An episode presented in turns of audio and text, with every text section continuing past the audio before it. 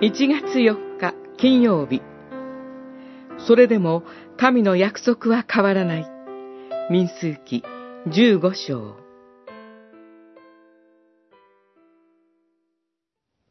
あなたたちは私のすべての命令を思い起こして守り、あなたたちの神に属する聖なるものとなりなさい。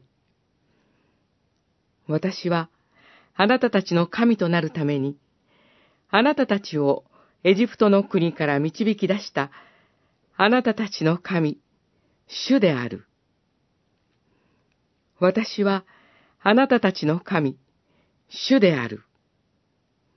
十五章、四十節、四十一節。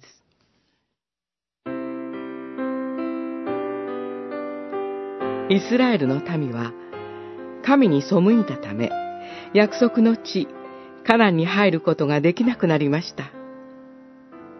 彼らは40年間、罪を負わなければなりません。しかし、15章で、神は捧げ物に関する様々な規則を民に命じています。その目的は、イスラエルの民に罪の悔い改めと神への服従を教え、彼らを再び約束の地に導くためでした。特に、22節以下では、食材の捧げ物について記されています。神は聖なる方ですから、罪が許されるためには、罪の贖いがなされなければなりません。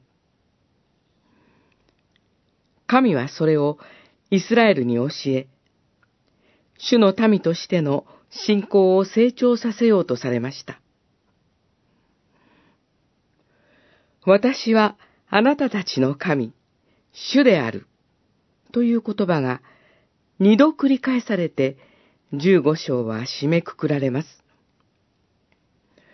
神はイスラエルがどれほど罪を犯し、神に背いても、ご自分がイスラエルの神、主であるとの約束に忠実なお方です。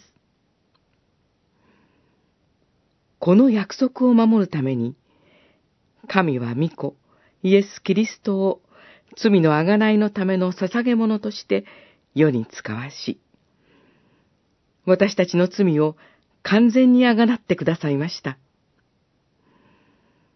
神の約束は、とこしえに変わりません。